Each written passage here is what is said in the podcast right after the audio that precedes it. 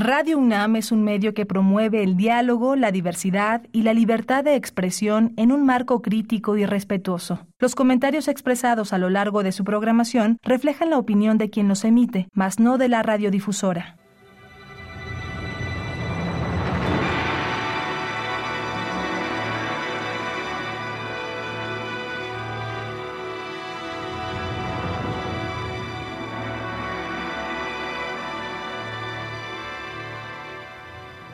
Radio Universidad Nacional Autónoma de México presenta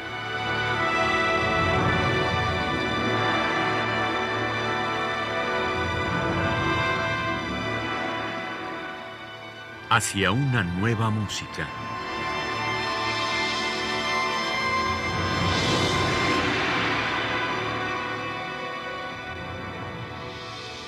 Programa a cargo de Ana Lara.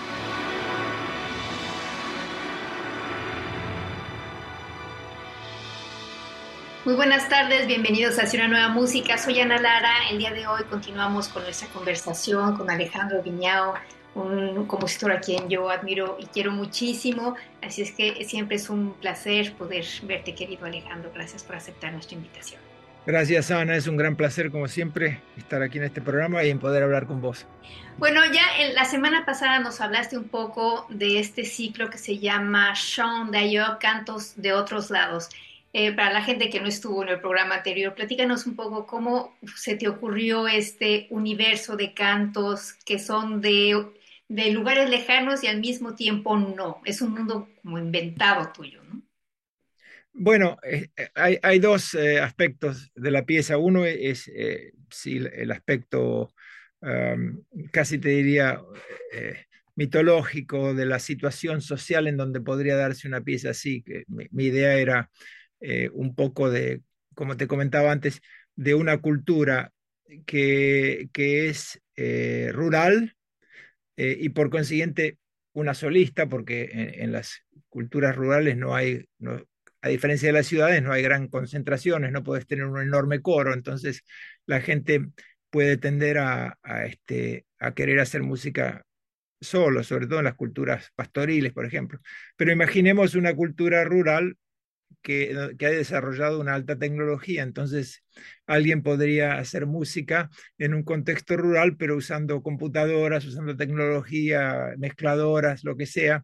Eso, por supuesto, no existe, pero si existiese, entonces de alguna manera resolvería ese problema de que la vida rural es un poco aislada, o por lo menos tendrías la posibilidad de hacer música que tiene mayor densidad, que no, no es una música para solista o para dos o tres personas.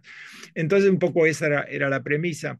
Al mismo tiempo tenía yo interés, sobre todo en esa época que estaba en, París, en el IRCAM, había un grupo de compositores eh, que me incluía a mí, que teníamos este, un gran interés por desarrollar un proceso en la música y sobre todo con la voz de transformar el sonido desde adentro en forma continua, ¿no? Lo que después se llamó morphing, que lo vemos hoy en los comerciales de televisión con las imágenes. Vemos un objeto que se transforma en otro y se transforma en otro. Bueno, eso empezó con la música, un sonido que desde adentro, la voz que se puede transformar en un instrumento de viento, que se puede transformar en algo inarmónico, inclusive campanas o lo que sea que eso lo vimos en la pieza anterior en, en Hildegard's Dream, en algún eh, eh, pasaje. Entonces estaba también esa idea de, hacer una pieza para una voz solista, que esa, pero en vivo, y esa, esa cantante está cantando algo y cuando está muy bien en sync con la parte electroacústica, da la impresión casi mágica de que esa voz en vivo se transforma en una cosa que no es posible. Y bueno, es, eso es parte de la, lo que yo esperaba fuera seductor para el oyente, ¿no? la percepción de que algo aparentemente imposible y mágico está ocurriendo en vivo. Y, bueno, y trabajar con Francis Lynch, que, es la cantante que, lo hizo posible porque experimentamos juntos muchísimo en un estudio de grabación donde yo le pedía a ella que hiciera cosas casi imposibles y ella las hacía y yo iba grabando lo que ella hacía y ese material después lo, lo usé también en la parte electroacústica de la pieza. Este, y por otro lado estaba una, una cuestión medio teórica mía que era de ver cómo se podía desarrollar un nuevo tipo de melodía, un tipo de melodía que no estuviera basada en el caso horizontal de la armonía, que es la, toda la melodía de Occidente viene de una horizontalización de, los conceptos armónicos. Eh, en cambio, en el Oriente, la melodía está mucho más basada en el desarrollo de, de algo melismático, y lo melismático es ritmo, porque el melisma es fundamentalmente rítmico, sobre todo en la tradición oriental donde este, es modal y, ese modo nunca se sale del modo, entonces no hay, no hay eh, una horizontalización, no hay una armonía que se pueda horizontalizar, la melodía tiene que ser avanzar en el tiempo a partir de algo diferente y avanza a partir del ritmo, aunque por supuesto hay también armonías y, eh, bueno, hay una escala, hay, hay, un, hay un modo, pero eso no es lo que hace que la estructura avance dramáticamente este, y, y cree tensión y relajación. Eso lo, lo crea el, la, lo melismático de la melodía en, en, combinación con esto que hablábamos antes, que es la transformación, la interpolación de la voz que se convierte en otra cosa, que también es parte del proceso dramático. Pero dime, ¿cómo trabajas tú? Eh, grabas las, los samplers, digamos, con la soprano y luego llegas a tu estudio y te vas, a partir del material que vas creando, te vas imaginando en dónde va a estar la voz sola o cómo, cómo lo traduces ya en la pieza.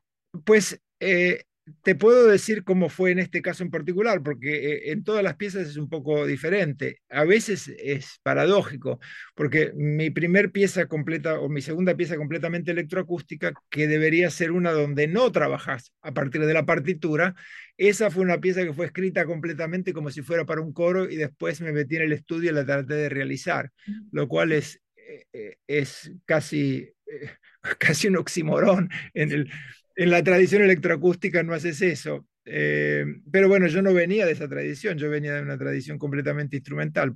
Eh, en el caso de, de Jean Dayer, yo ya tenía unas ideas que son ideas tecnológicas de antemano, que es transformar, o sea, hacer estas, estas interpolaciones o sound morphing, como se, se lo llamó después, y, entonces, un poco la discusión que, yo tenía internamente y, a veces con otros compositores que también estaban haciendo búsquedas similares, es cuál es la función en una pieza de estas interpolaciones.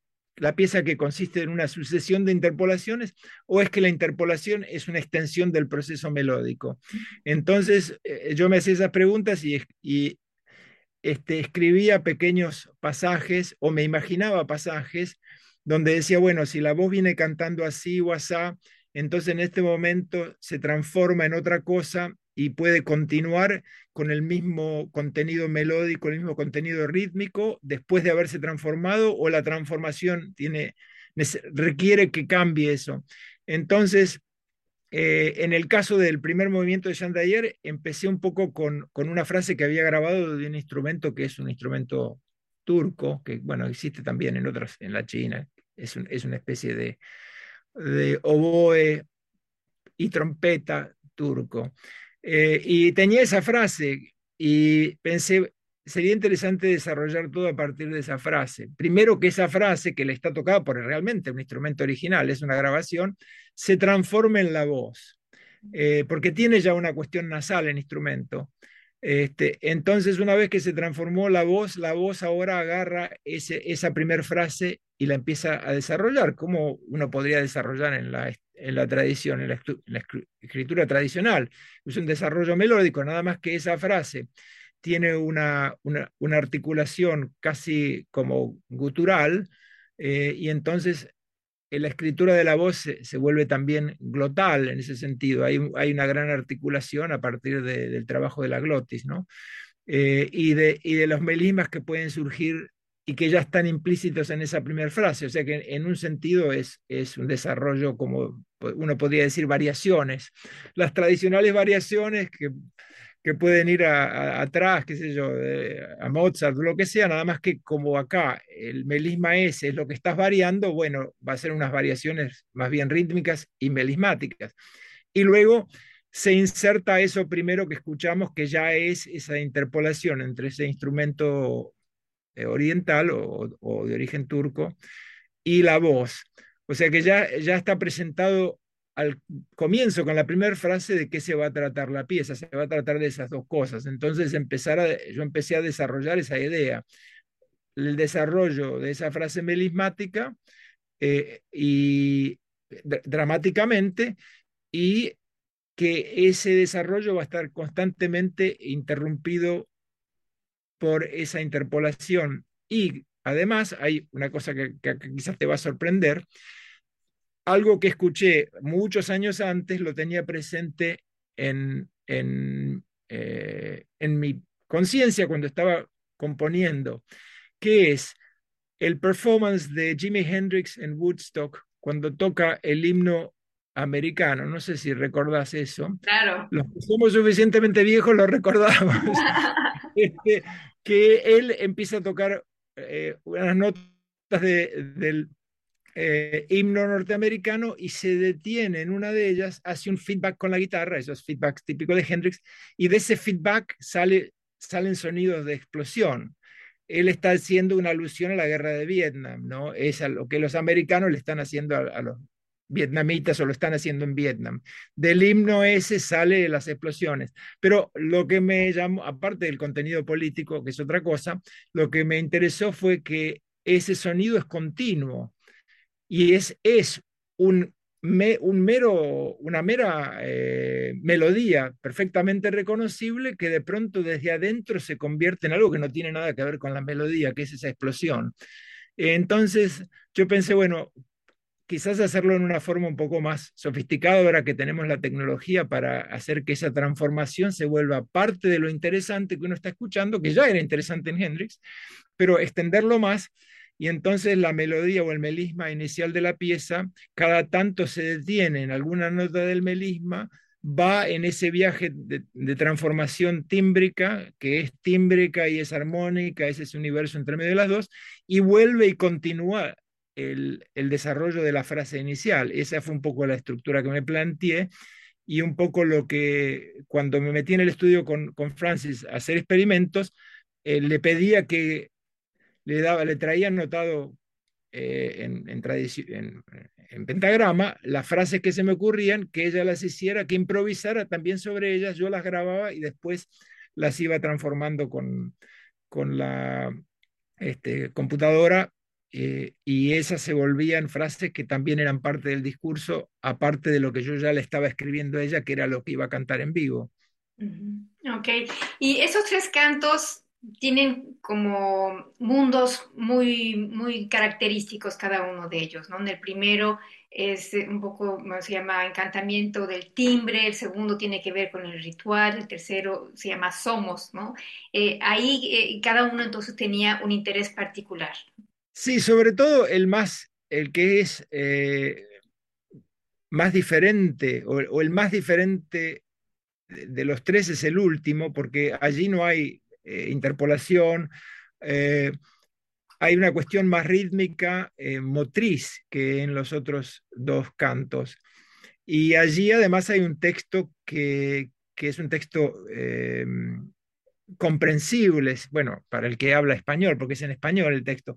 los textos de la primera y, del primer y segundo movimiento son textos que, que yo inventé, porque me di cuenta que para hacer lo que yo quería que describía antes, esas interpolaciones y esos, y esos pasajes melismáticos, iba a necesitar las consonantes que yo iba a necesitar, eh, las vocales que yo iba a necesitar, y que si tomaba un texto a priori, entonces yo iba a tener que respetar las necesidades de ese texto que no eran las necesidades musicales de, de, la estructura que yo había imaginado. Entonces tenía que ir inventando un texto a medida que avanzaba en la pieza. En cambio, en el tercer movimiento no, hay un texto que es una especie de trabalenguas, somos lo que no queremos ser porque no somos lo que somos, eh, que es un concepto que me interesó, bueno, es un concepto muy viejo, no lo inventé yo, ¿no? Eh, tanto del psicoanálisis como si vamos hacia atrás a la tradición budista podemos encontrar la misma idea. No hay nada este, particularmente este, esclarecedor en la idea, pero me pareció divertida, por un lado, decir algo que es hasta pretencioso, pero decirlo de esa forma rara y, este, y veloz y de trabalenguas, donde el juego rítmico eh, lo hace divertido también.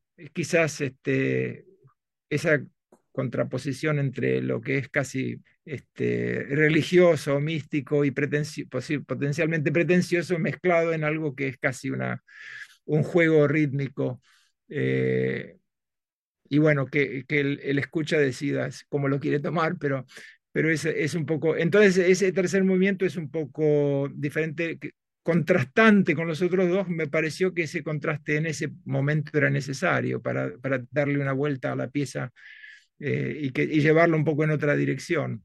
Bueno, pues vamos a escuchar de Alejandro Viñao, Chant d'ailleurs, cantos de otros lados, podríamos traducirlo, ¿no? Son tres cantos y la interpretación es de Frances Lynch, es una pieza para soprano y medios electrónicos.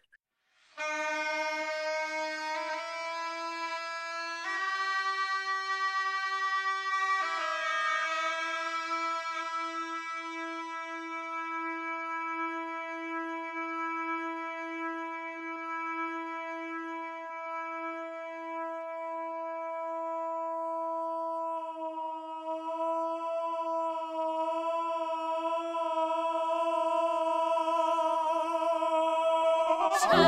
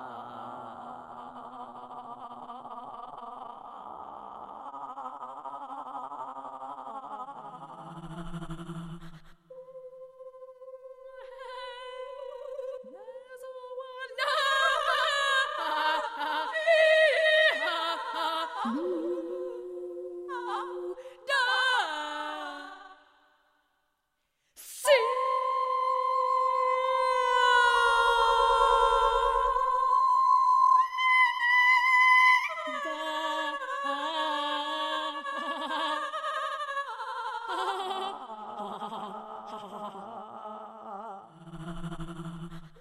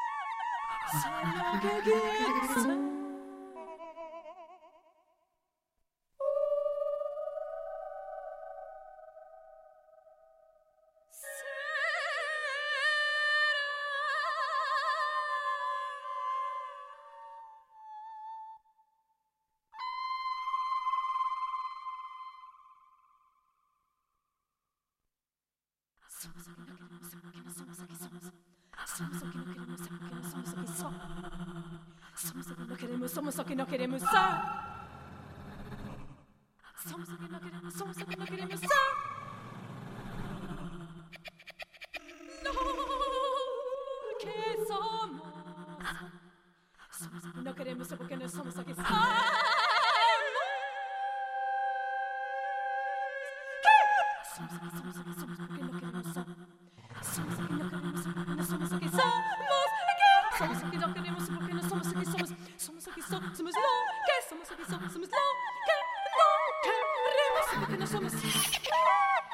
Somos lo. Somos lo que, que, somos lo que. Lo que somos ya.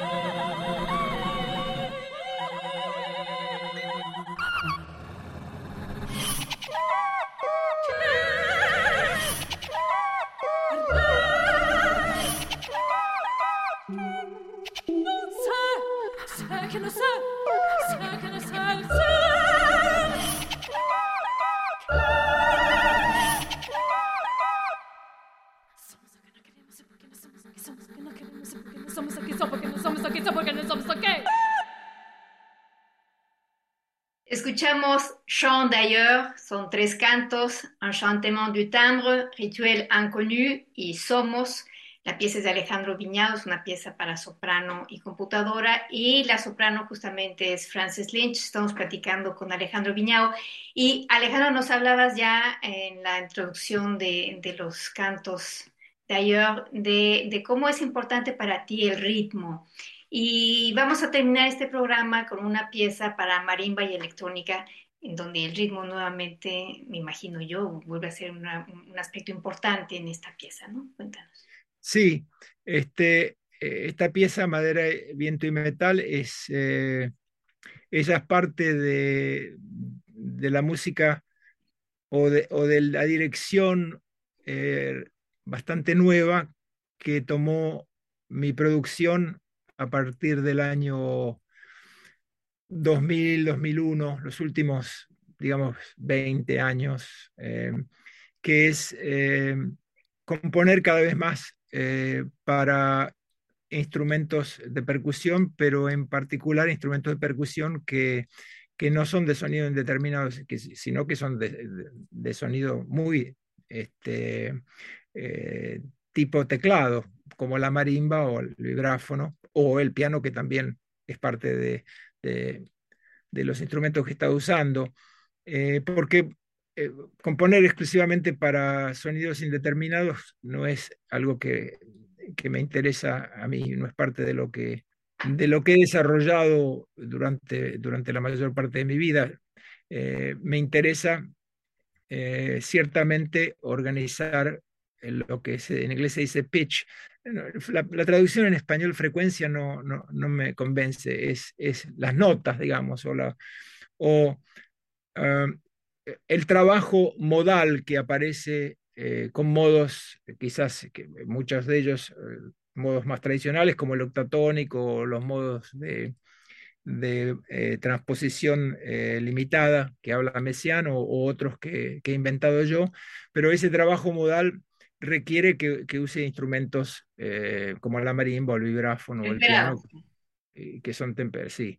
Entonces, pero también me, interesa trabajar en esa área media gris que es con los instrumentos inarmónicos.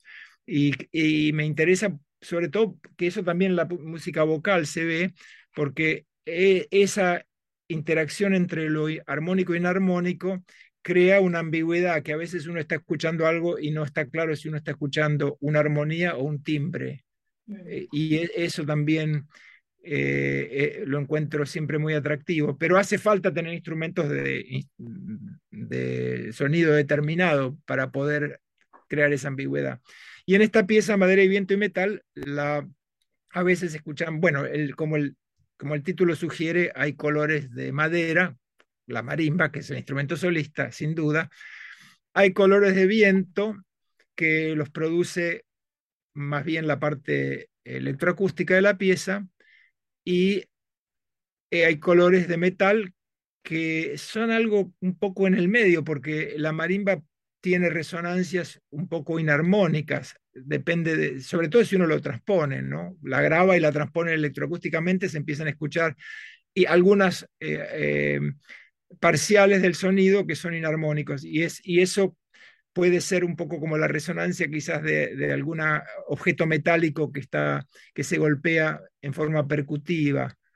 Eh, entonces explora un poco todo eso también, lo completamente armónico, lo inarmónico y el viento que bueno, que, es, es este, ruido en realidad, ¿no? Eh, y entonces tímbricamente está esa, esa búsqueda, melódicamente es una pieza claramente modal, aunque el modo es un poco sui generis que, que lo inventé yo, aunque, aunque tiende a lo octatónico y rítmicamente eh, son procesos rítmicos eh, acumulativos, siempre, como en casi toda mi producción de los últimos 20 años, siempre hay alguna eh, influencia en Ancaro, siempre hay la sensación de que en algún momento hay más de dos líneas eh, polifónicas que se desacoplan, que quizás, quizás van a, un tempo diferente o por lo menos siguen pulsaciones que, parecen diferentes, que sugieren algo en, siete octavos y lo otro está en tres y lo otro está en cuatro y, a lo mejor inclusive más desacoplados, como, como te decía antes, como si fueran a, a velocidades diferentes, pero luego... Este, esa tensión se resuelve en algo que es, que es muy pulsado y muy claro, casi, casi algo que podríamos asociar con, con la música popular, tan, tan este, simple eh, es el momento de su resolución. Entonces, eso la pieza juega un poco con esos extremos de algo que es, este, como se diría en inglés, muy funky, ¿no? que eh, tiene una cosa muy, muy de, música popular, inclusive por ahí de, música de rock o algo así. Y, por otro lado, el extremo, esa cosa nancaroesca de, de el desacoplo de las líneas. Bueno, pues vamos a escuchar Madera, Viento y Metal para Marimba y Electrónica de Alejandro Viñao en la interpretación de Jung Kyung Lee.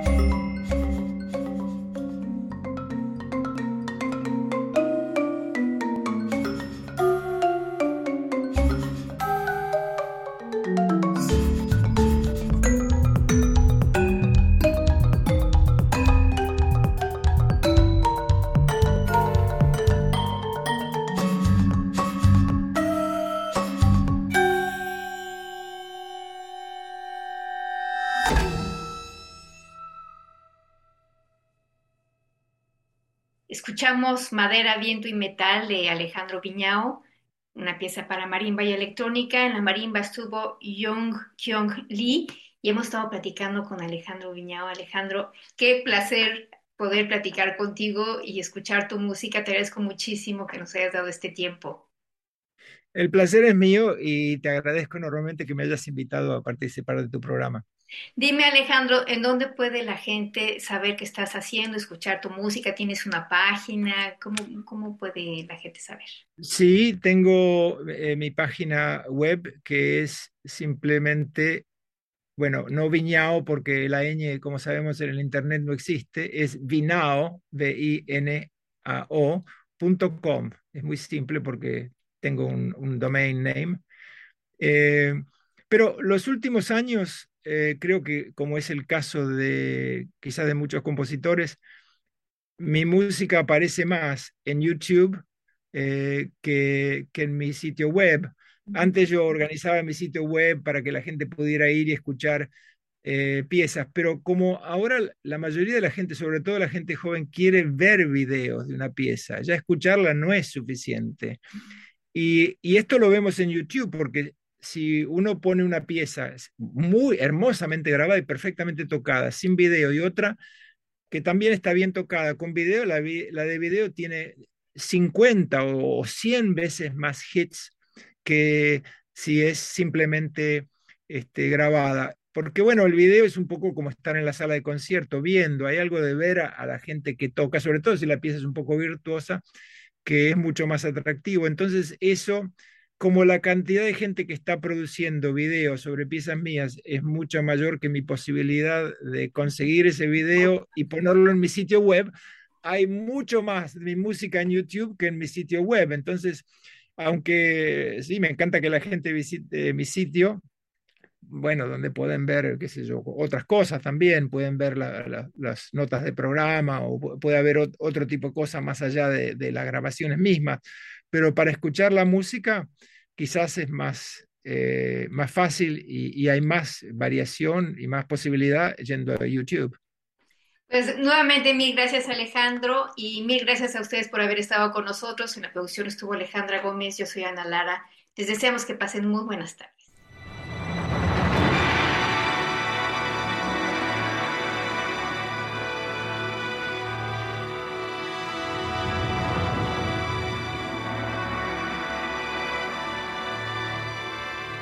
Radio Universidad Nacional Autónoma de México presentó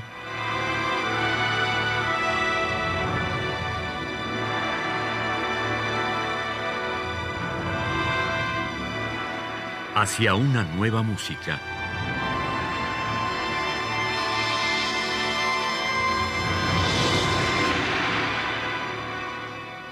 Programa a cargo de Ana Lara.